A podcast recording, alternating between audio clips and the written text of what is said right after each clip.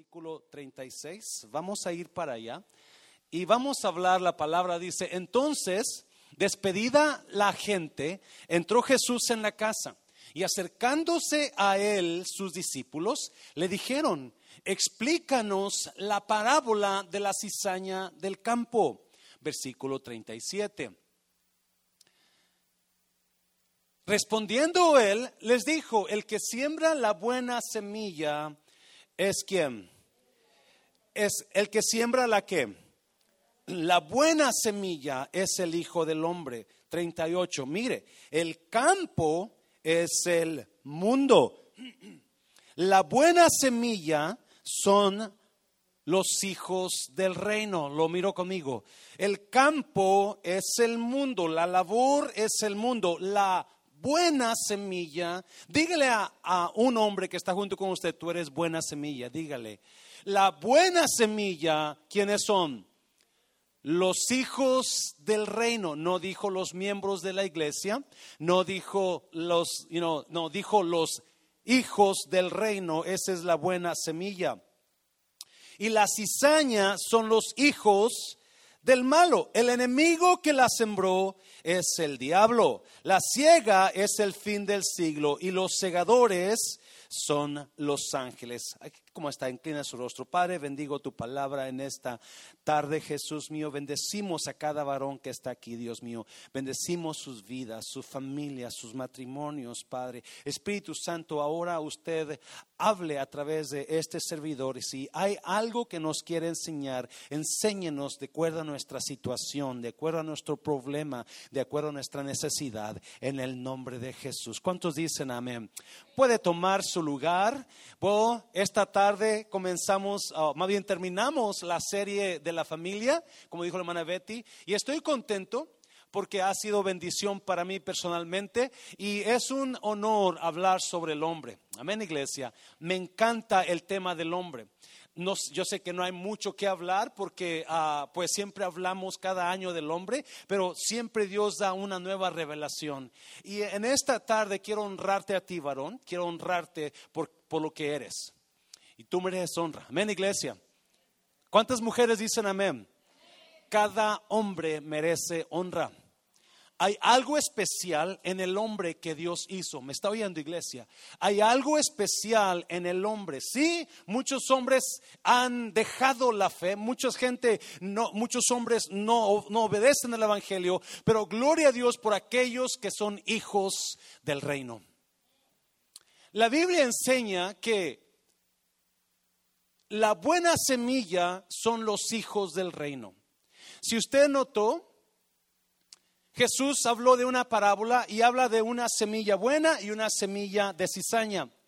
Y cuando le preguntan los discípulos, explícanos la parábola de la cizaña, Jesús les dijo, el campo es el mundo y la buena semilla son los hijos del reino. El campo es el mundo. El mundo es un campo, es una labor. Eso es lo que Jesús dijo.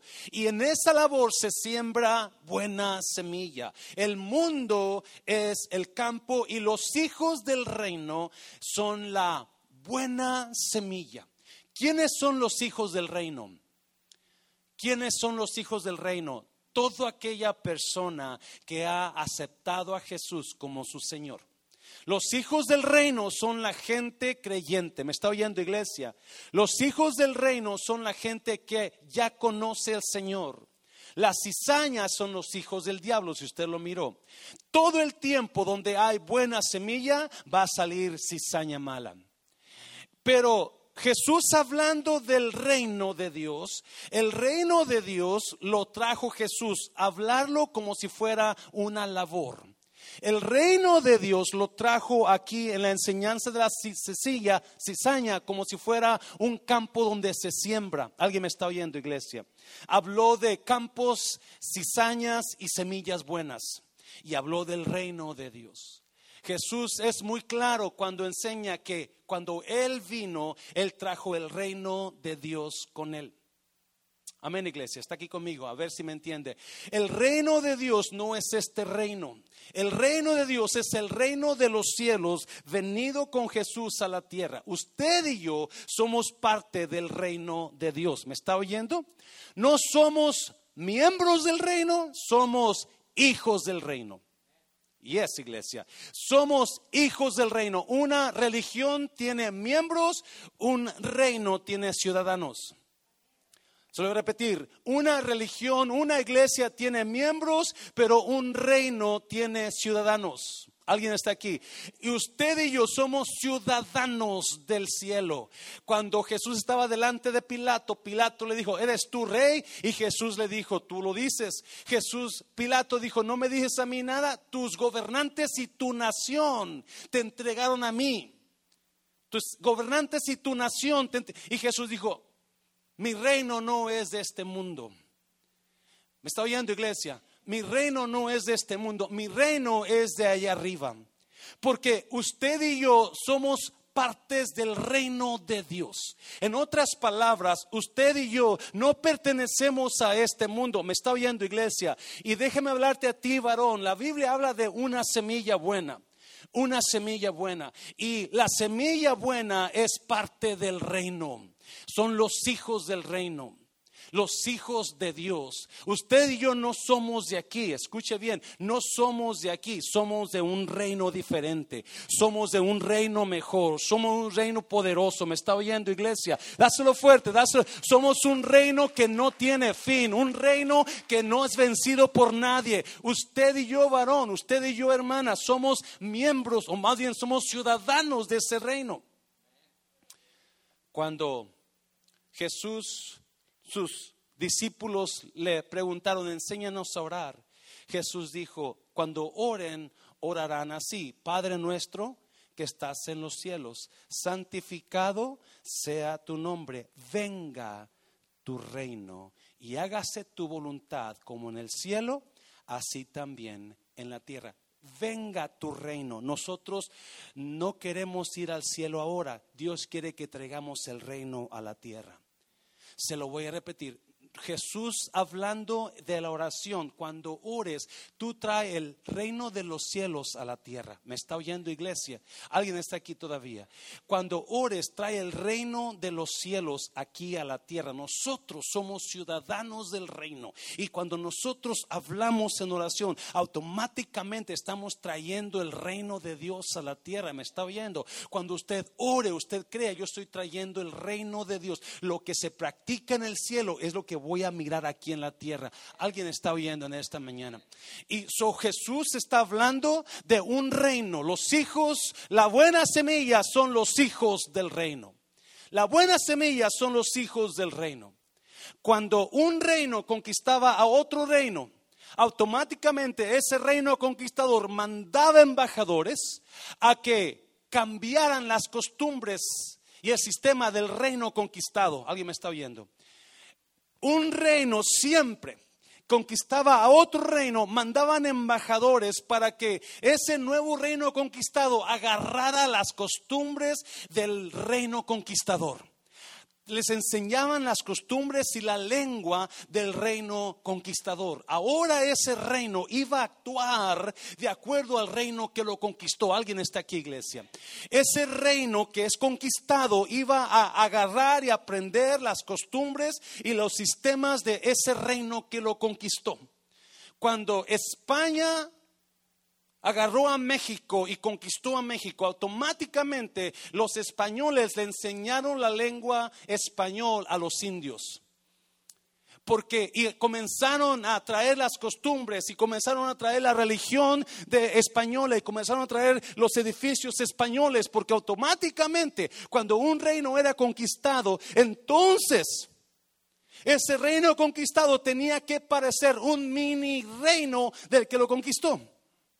Esa es la razón por la cual Cristo dijo, cuando ores, di, venga a tu reino, hágase tu voluntad, venga a tu reino. ¿Me estás oyendo, iglesia? Pastor, ¿qué tiene que ver esto con el varón? Porque aquí hay una clave encerrada muy importante. Usted, varón, piensa que usted en su casa no lo respeta. No levante la mano. ¿Cuántos de ustedes no son respetados en la casa? No voltee a ver a su esposa, por favor. ¿Cuántos de ustedes su esposa los gritonea y los trata como si fueran cualquier cosa? ¿Cuántos de ustedes su esposa a veces se enoja con ustedes no les da de comer? Porque no lo ven como lo que usted es. ¿Me estás oyendo, iglesia? No lo ven como lo que usted es. Usted es una buena semilla. Usted es buena semilla. Si el problema con nosotros los varones es que a veces tenemos una mentalidad tan destruida que no nos damos cuenta quiénes somos. Y nosotros somos ciudadanos del reino de Dios. Ciudadanos del reino de Dios. El reino de Dios vino cuando Jesús vino a la tierra. Él lo trajo. Y cuando nosotros conocimos al Señor, automáticamente nos convertimos en ciudadanos del reino. Pedro dice, no somos de aquí, somos peregrinos. Esta no es nuestra nación. Nosotros somos diferentes, me está oyendo iglesia. Nosotros somos como los marcianos, no, somos de aquí, estamos de paso. Pero hay algo que yo quiero que usted vea. Yo le he puesto a esta palabra el propósito del hombre. El propósito del hombre. Usted se ha preguntado, varón, ¿por qué no nací mujer? ¿Se ha preguntado? ¿Por qué yo no nací mujer? O mujer, usted no se ha preguntado, este hombre hubiera sido mujer mejor. ¿Y es? Imagínese, hermano Jorge, con barba y mujer, siendo mujer. Como que no queda, ¿verdad? Alguien de aquí se ha preguntado, ¿por qué yo no? Hay gente que es, quieren ser mujer. Pero hay un propósito en usted del hecho que Dios lo creó como hombre. Hay propósitos específicos en la razón. Y la razón que Dios lo creó a usted como hombre era porque Dios tenía ciertos propósitos para usted. Y déjame decirte, me encantan esos propósitos. Me encantan. Vamos a ir, y yo no sé, esposa, si usted, usted, cómo ve a su esposo.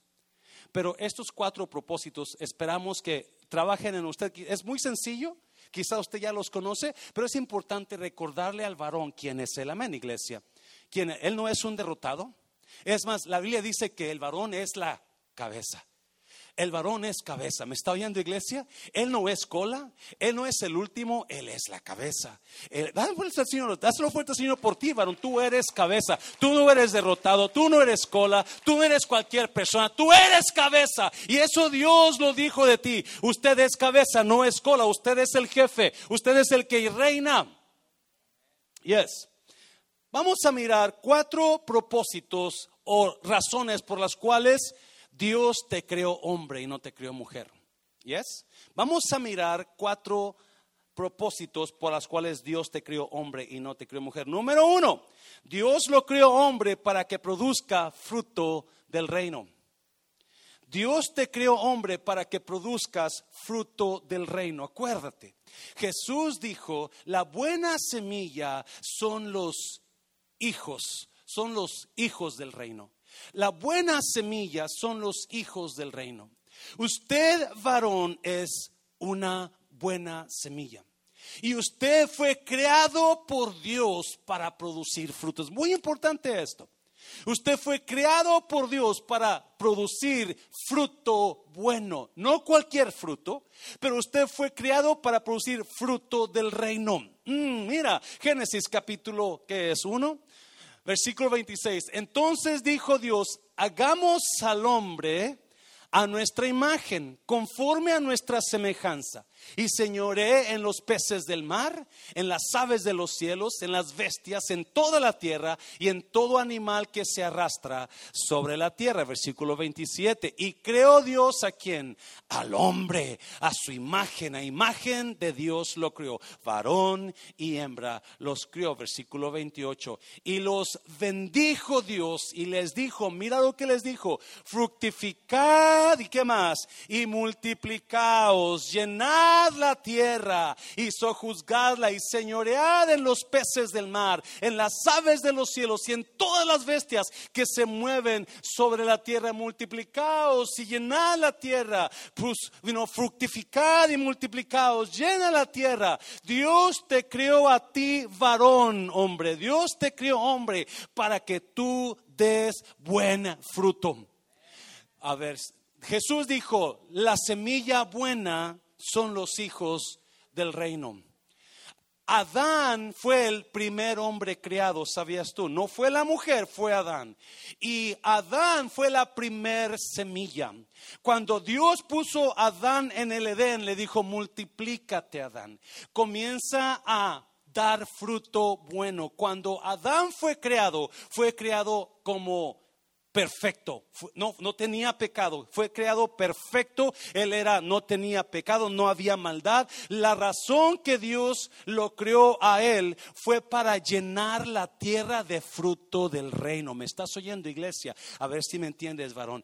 Tu propósito de Dios, el propósito de Dios para ti es que usted, varón, dé fruto, no la mujer la semilla está en usted. La semilla buena no está en la mujer. La semilla buena está en usted. Alguien me está hablando, oyendo. Y cuando Dios te creó a ti y le dijo Dios a Adán, fructifícate y multiplícate, comienza a dar fruto bueno a Adán, comienza a dar buen fruto. Usted es hombre porque Dios quiere que usted dé buen fruto. ¿Me está oyendo? La semilla de usted en Cristo tiene el poder para dar buen fruto. Adán fue el primer, la primera semilla creada. Esa semilla Dios dice que hizo, Dios hizo un Edén, un campo de Edén y puso ahí a Adán. Lo plantó ahí porque esa semilla de hombre iba a reproducirse y esa semilla era buena. Dios te hizo bueno. Vino el diablo, le quitó lo bueno a Adán, pero vino otro Adán que se llama Jesús. Alguien me está oyendo. Y cuando Jesús vino, le arrebató al diablo lo que le quitó a Adán. Y ahora usted y yo en Cristo volvemos a ser una semilla buena, una semilla fructífera. Alguien me está oyendo. Tu semilla tiene poder, varón. Tu semilla tiene poder. A ver si me entiendes mejor. Cada varón, si usted lo estuvo aquí hace dos semanas, cada varón lleva en ti cuatro generaciones. Cada hombre lleva usted en usted cuatro generaciones en sus lomos. La Biblia dice, y maldeciré a los hijos de los hijos de los padres hasta cuatro generaciones, de los que me odian y no buscan mis mandamientos. Hay en usted cuatro generaciones, en su semilla hay cuatro generaciones vivientes. Hay cuatro generaciones que usted va a afectar con su semilla en su semen. Hay cuatro generaciones, hijos y nietos, bisnietos. Todos esos son afectados por el fruto de usted ahora. ¿Me está oyendo, iglesia? lo que usted haga ahora va a afectar en su semilla, va a afectar a sus hijos, sus nietos, sus bisnietos. Por eso Dios puso a Adán y dijo, Adán, tú eres semilla buena, comienza a tener relaciones con tu mujer y multiplica la tierra, fructifícala con buena semilla. ¿Me estás oyendo, iglesia? Usted, varón, Dios lo hizo hombre para que usted dé fruto bueno, no fruto malo. Dios lo hizo hombre para que dé buenos hijos, no hijos malos rebeldes. Me está oyendo iglesia. Lo que usted haga ahora va a impactar a sus generaciones venideras. Mm. Lo que usted haga ahora va a impactar a sus hijos, a sus nietos, porque en usted hay semilla buena o si no es de Cristo hay semilla mala. Y esa semilla tiene el poder para alcanzar cuatro generaciones. Algunos hombres están poniendo a sus hijos y a sus nietos en posición para ser destruidos con lo que están haciendo. ¿Me está oyendo iglesia?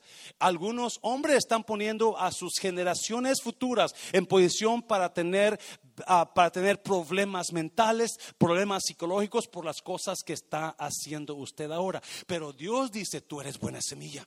Comienza a ponerte bien con Dios en esta mañana, porque tu semilla tiene poder para alcanzar muchas generaciones. ¿Alguien me está oyendo, iglesia? Dáselo fuerte al Señor, dáselo fuerte.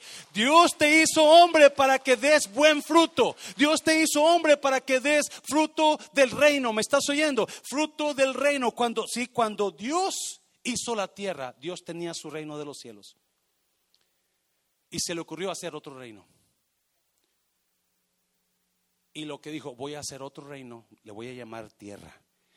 Y Génesis número uno dice, capítulo uno dice que él hizo los cielos y la tierra, él hizo la tierra. Pero como él ya tenía un reinado que dirigir, tenía que poner a otro rey que dirigiera la tierra. Y dijo, voy a poner a Adán. Voy a poner a Adán y ese reino tiene que ser parecido al reino de los cielos. Acuérdese, cuando un reinado tomaba a otro reino, automáticamente ese nuevo reinado tiene que parecerse al reinado que lo conquistó. Porque les enseñaban todas las enseñanzas y sistemas y de ese reino que lo conquistó. So dijo Dios, voy a poner a este hombre Adán y voy a poner en él semilla buena. Alguien me está oyendo. Voy a poner semilla buena y esa semilla va a cubrir toda la tierra con pura gente del reino. El diablo ha venido a destruir y por eso muchos hombres están dando semilla mala. Por eso muchos de sus hijos se están desviando, muchas de sus hijas se están desviando. Por eso hay tanto problema en sus cosas, en sus nietos, en sus hijos, porque la semilla que vino a dar usted, el diablo la distorsionó. Alguien me está oyendo, iglesia. Eso es importante, varón, que usted entienda. En mí hay semilla hasta cuatro generaciones. Lo que yo haga determina cómo mis generaciones van a vivir mañana. Mm, ¿Alguien me está oyendo? Mi semilla tiene el poder de determinar la felicidad o la destrucción de mis descendientes. ¿Me está oyendo, iglesia? ¿Cómo está su semilla en esta mañana? ¿Usted está buscando a Dios o usted está perdiendo la semilla que Dios le dio. Número dos, número dos. Dios lo creó hombre para que enseñe las leyes del reino a sus hijos. ¿Por qué la Biblia habla de que el hombre tiene que enseñar? Porque usted es hijo del reino. Usted no es cualquier persona. Alguien me está oyendo todavía. Usted es un hijo del reino. Usted no pertenece a este reino. Si usted es creyente, usted no pertenece a este reino. So automáticamente en usted hay buena semilla. Y porque usted es un hijo del reino, usted conoce las leyes del reino donde vino. ¿Me está oyendo, iglesia? Usted debe conocer, Dios lo crió hombre para que enseñe las leyes del reino a sus hijos de usted. Como padre, usted tiene el, la capacidad de enseñar a sus hijos, de enseñarles el reino de Dios. Mira, versículo capítulo 11 de Deuteronomio. Por tanto, pondré, pondréis estas mis palabras en vuestro corazón y en vuestra alma y las ataréis como señal en vuestra mano y serán por frontales en vuestros ojos. 19. Y las que y las enseñaréis a vuestros hijos, hablando de ellas cuando te sientes en tu casa, cuando andes por el camino, cuando te acuestes y cuando te levantes. Versículo 20. Y las escribirás en los postes de tu casa y en tus puertas. 21 para que sean vuestros días y los días de vuestros hijos tan numerosos sobre la tierra que Jehová juró a vuestros padres que les había de dar como los días de los cielos sobre la tierra. So, el, Dios le dice a Moisés, dile a cada hombre, dile a todo hombre, es tu deber enseñar a tus hijos las leyes del reino. Es tu deber enseñar a tus hijos las leyes del reino. El problema, escuche bien, el problema es que últimamente los varones de ahora, y no estoy hablando de la iglesia nada más, los varones de la iglesia, los varones del reino, estamos durmiendo. Porque no estamos metiéndonos en las leyes del reino. Y no podemos enseñar lo que no conocemos. Oh, se lo voy a repetir. Usted no puede enseñar lo que no conoce. La razón que muchos de sus hijos están desviados es porque no conocen el reino. Oh, me está oyendo, iglesia. Muchos de sus hijos no conocen el reino, no conocen lo que es Dios, no conocen la palabra, porque su padre no le ha enseñado. Y Dios me dice que es el trabajo de usted enseñarle las leyes del reino. It is your job to teach your children God's laws, God's word. It is not your woman, it is not el vecino, It's not the teacher, but it's the man's job. Y si usted nota, el escritor de Deuteronomio dice, las vas a hablar cuando te acuestes, cuando te levantes, cuando camines, cuando regreses. En otras palabras, papá, usted necesita una relación con sus hijos. Se lo voy a repetir, usted necesita una relación con sus hijos.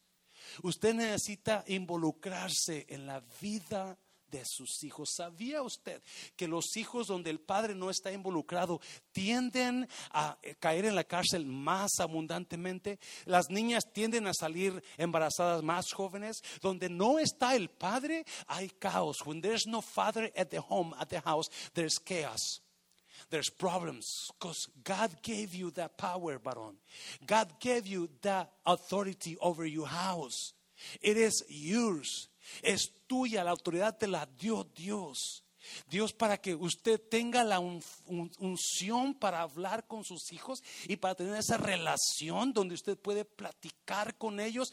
Cuando usted deja de platicar con ellos, automáticamente tu hijo está propenso a caer en depresión.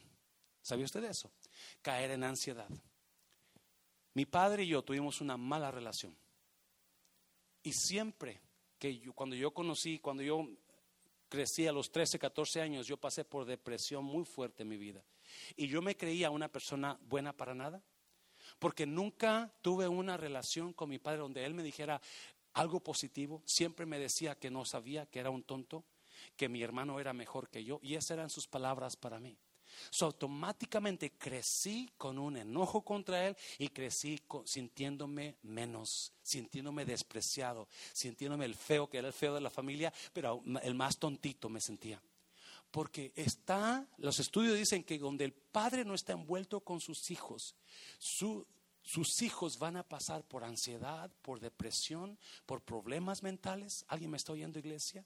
Por situaciones. So, usted comience a tratar a sus hijos. Comience a, pero necesita conocer de Dios. Háblele lo que Dios ha hecho en usted. Hable cómo ama a Dios. Usted involúcrese, papá, con sus hijos. Eso Dios se lo dio a usted. Le dio la autoridad para tener esa capacidad de, de involucrarse con sus hijos y enseñarles palabra. Pero si no conoces palabra, ¿cómo le vas a enseñar? Es importante, varón, hombre, que usted se meta más con Dios por amor a sus hijos, por amor a sus nietos. ¿Me está oyendo, iglesia? Está aquí todavía. Dáselo fuerte, Señor, dáselo fuerte. Ay, Dios, pastor, eso ya lo sé. Oh, se lo repito para que usted no se lo olvide y quizás en esta mañana usted decida, yo voy a meterme más con Dios este año. ¿Me está oyendo, iglesia? Este año voy a buscar a Dios más. Este año voy a comenzar una relación mejor con mis hijos. Yes. Número tres, me encanta cuando se ponen así. Dios lo creó hombre como el fundamento de la familia. Dios lo creó hombre para que usted fuera el fundamento de su familia. Qué gran privilegio ser el fundamento. Por ahí dicen que el hombre es la cabeza, que es el líder de la casa, pero usted es el fundamento de su casa. Mira el versículo, Timoteo. Porque Adán fue formado como primero, después Eva.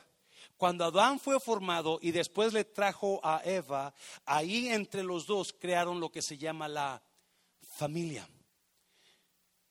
Crearon lo que se llama la familia. Cuando usted se casa, usted automáticamente se cambia su apartamento o compra en casa, pero antes de que usted haga la casa, lo primero que le ponen es el fundamento.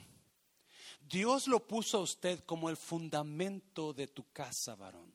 Dios te puso a ti, el hombre, como la persona, el fundamento que lleva toda la carga encima de tu casa, tus hombros. ¿Alguien me está oyendo? Si el fundamento se rompe, entonces la casa se va a romper también. Alguien me está oyendo. Si el fundamento se rompe, tú eres el fundamento porque Dios te hizo primero. Dios te hizo, Dios te agarró y te puso en ti buena semilla y dijo, este hombre va a, llenar la tierra con buena semilla. Dios espera buen fruto de ti. No espera mal fruto, espera buen fruto de ti. Espera buenos hijos, espera buenas hijas, espera buenos nietos. ¿Me estás oyendo iglesia? Y por eso Dios te hizo así, te hizo hombre, porque el de la semilla eres tú. Y en tu semilla está la clave. ¿Cómo van a vivir tus hijos tus nietos? ¿Me estás oyendo, iglesia? Esa es la semilla porque llevas cuatro generaciones en tu vientre. Y Dios te hizo fundamento. Dios te hizo la persona que lleva la carga. Alguien, algún varón me está entendiendo lo que estoy hablando. Donde usted sabe, yo soy el que lleva la carga de la casa. Hay presión en el varón por ser la carga, por llevar la carga. ¿Sabe usted, esposa? Hay presión, hay preocupación en el hombre porque la carga está sobre él. Parece que usted no ve eso en el hombre, pero de cada varón aquí, yo le aseguro, se preocupa porque su casa esté bien. Cada varón aquí, por eso agarra dos trabajos, tres trabajos, porque sabe que necesita que la casa esté saliendo bien. ¿Me está oyendo? Y si usted se enoja porque el varón no está en la casa, es porque Dios automáticamente lo hizo que fundamento. Y cuando el varón no está en la casa, sino que está trabajando, es porque le preocupa la casa como está. So, mujer, entienda a su esposo un momento cuando él se va a trabajar. Entiéndalo cuando se preocupa por los viles, por cómo está la casa, cómo están los hijos, cómo está, porque él es el fundamento. Y donde va el fundamento, para allá va la casa. Para donde va el líder, para allá va la casa. Para donde va el líder, para allá va la familia. Escuche bien, varón, usted es la tapa de su casa. Usted es el fundamento, usted es la tapa de su casa. Donde usted llega, hasta ahí llegó su casa. Me estás oyendo, iglesia, porque tú eres el líder, tú eres el fundamento.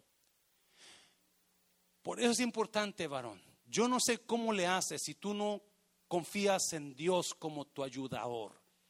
Porque para que no te quiebres con tanto peso de la casa, tienes que agarrar ayuda de Dios para que no te rompas cuando está el peso de la casa cargado sobre ti. Tienes que agarrar ayuda de Dios. Alguien me está oyendo, iglesia. Por eso, por eso te hablamos, vente a la oración para que descanses en la oración. Vente a los, a los retiros para que descanses y le entregues tus cargas a Dios, porque necesitas ayuda de Dios para los problemas de tu casa. Necesitas ayuda de Dios para llevar el peso sobre ti de tu casa. Alguien me está oyendo, iglesia.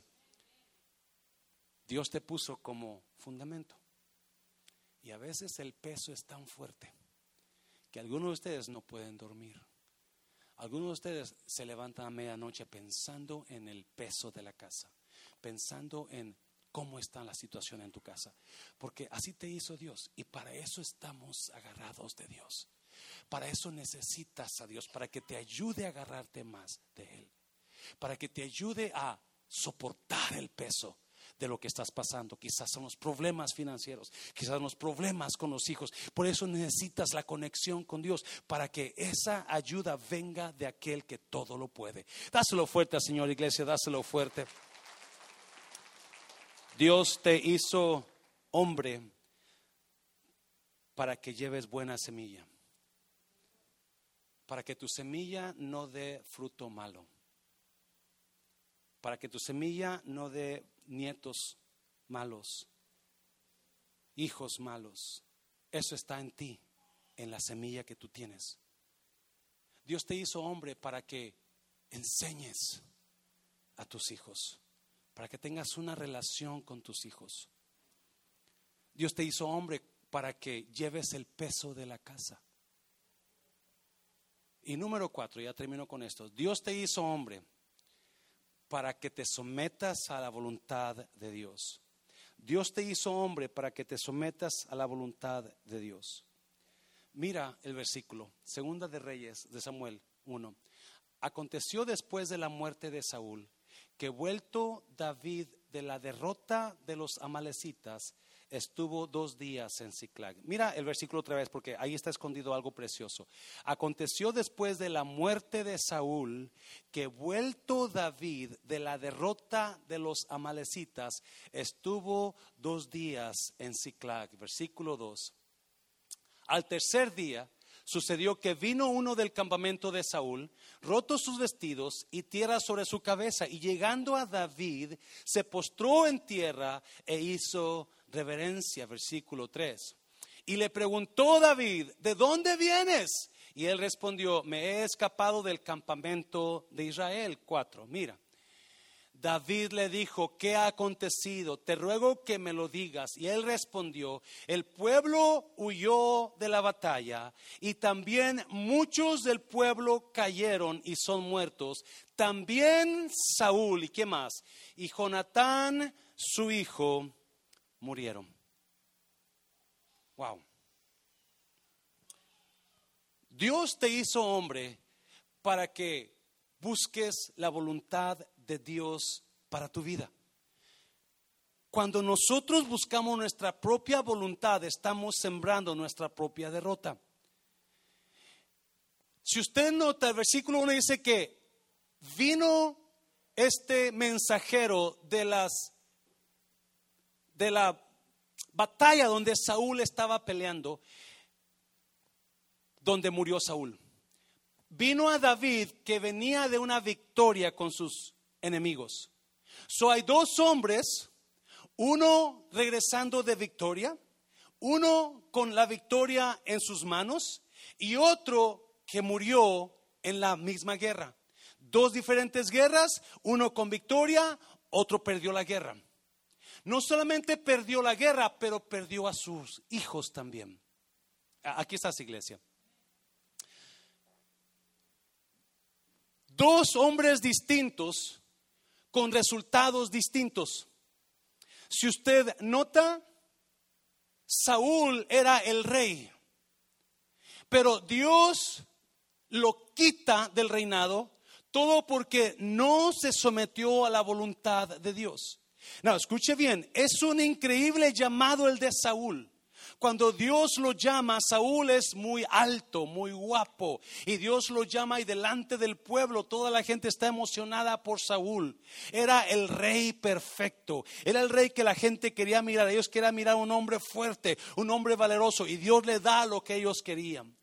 Pero cuando Dios le da un mensaje a Saúl y dice, ve y mata a los amalecitas y mata a todo mundo, mujeres, hombres, niños, vacas, todo mátalo.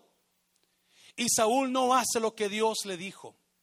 Saúl no hace lo que Dios le dijo. ¿Qué hace Saúl? Perdona al rey de los amalecitas y perdona al ganado del rey. Y viene Samuel y cuando ve que Saúl no hizo lo que Dios le había dicho que hiciera, Samuel le dice así, Dios te ha quitado del reino y ha encontrado otro mejor que tú. Dios te ha quitado del reino. Todo por no buscar la voluntad de Dios. Todo por no buscar al Señor en su vida. Saúl perdió su reinado. Pero viene el mensajero, viene y le dice a David, Saúl ha muerto. Ya murió Saúl y su hijo. Y David venía de una victoria los amalecitas habían atacado a Ciclag y se llevaron sus esposas y sus hijos y todo lo que tenían. Y David buscó a Dios y le dijo, los persigo Dios. Y dijo Dios, persíguelos. Los, dice Dios, te los voy a dar en tu mano. Tú ve, tienes mi permiso para ir. Y vas David y los derrota. Y se viene David con la victoria en su mano, mientras en el otro lado Saúl está perdiendo la guerra. Y perdió la guerra y perdió a sus hijos y perdió la vida. Todo porque no buscó la voluntad de Dios. Y déjame decirte, iglesia, varón, tú tienes la, tú tienes el poder, la autoridad de Dios en tu casa para buscar la voluntad de Dios. Tendemos, tenemos esta costumbre de que las mujeres son las que están buscando a Dios, pero yo te animo para que usted sea el primero, para que usted comience a buscar a Dios, para que usted comience a servirle, para que usted comience a poner el ejemplo donde usted va a buscar la voluntad de Dios, porque cuando no hay búsqueda de la voluntad de Dios, perdemos mucho. Y Saúl perdió a sus hijos, todo por no buscar la voluntad de Dios. Saúl perdió a sus hijos porque en Saúl había mala semilla.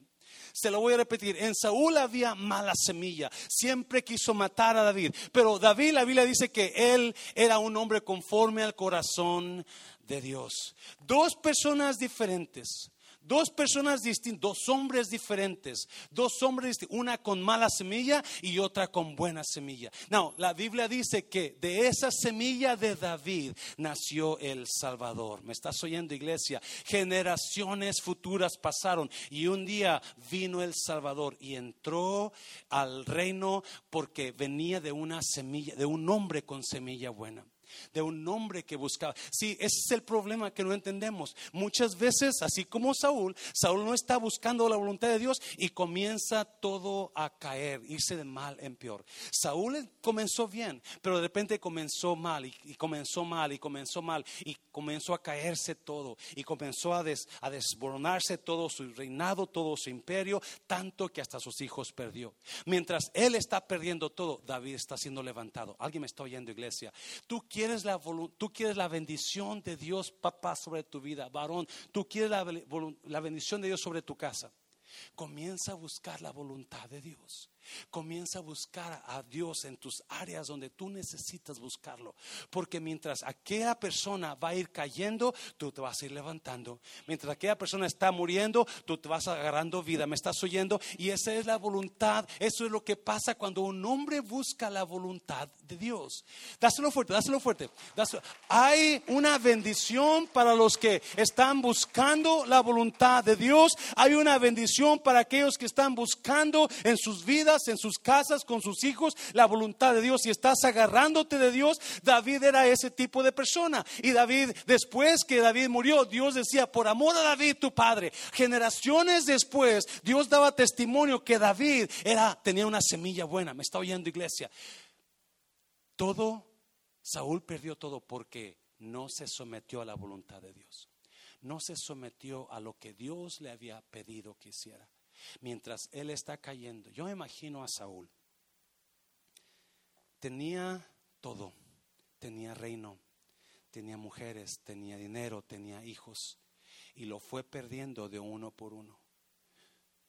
Hay personas que, que están perdiendo sus familiares, están perdiendo su casa, están perdiendo su paz, están perdiendo sus hijos porque no están buscando la voluntad. Están perdiendo la bendición de Dios porque no están buscando la voluntad. Están perdiendo ah, lo que Dios les ha dado porque no están buscando la voluntad. Y hay personas que están cayendo, cayendo, cayendo. Así el Saúl fue cayendo poco a poco, poco a poco, hasta que quedó muerto. Y usted nota, no solamente él, pero sus hijos.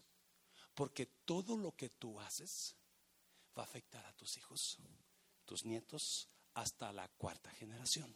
Todo lo que tú haces va a afectar a tus descendientes hasta la cuarta generación. Y yo estudiaba esto y decía, no es muy popular este estudio porque, pero déjame decirte, tiene una gran verdad. ¿Qué estás haciendo, varón? ¿Cómo está tu vida? ¿Estás buscando la voluntad de Dios o estás viviendo como tú quieres? Estás mirando tu familia destruir, estás mirando tus hijos destruir, estás mirando tu, tu, situación caer poco a poco, pero no estás buscando la voluntad de Dios. Déjame, este es el momento. Este, este tiempo que estamos pasando es un tiempo tan difícil, tan difícil. Estás oyendo las guerras que están levantando. Estás oyendo los, los, los, los, los, los mm, gracias hermana. Todas las infecciones que están levantando. Es tiempo que el varón se ponga de pie y comience a agarrar su liderazgo y comience a decir, yo voy a buscar la voluntad de Dios. Yo voy a bendecir a mi casa.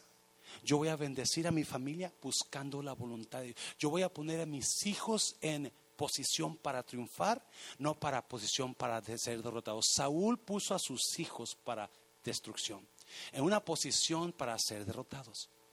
David puso a sus hijos para agarrar tronos. Y toda la descendencia de David, si usted lee, fueron reyes sobre Israel. Fueron reyes hasta Cristo. ¿Por qué? Por la semilla de David. Por la varón, yo te animo. Tú tienes el poder de Dios. Tú tienes la autoridad dada por Dios como hombre de tomar decisiones, de decir, yo voy a bendecir a mi casa buscando a Dios.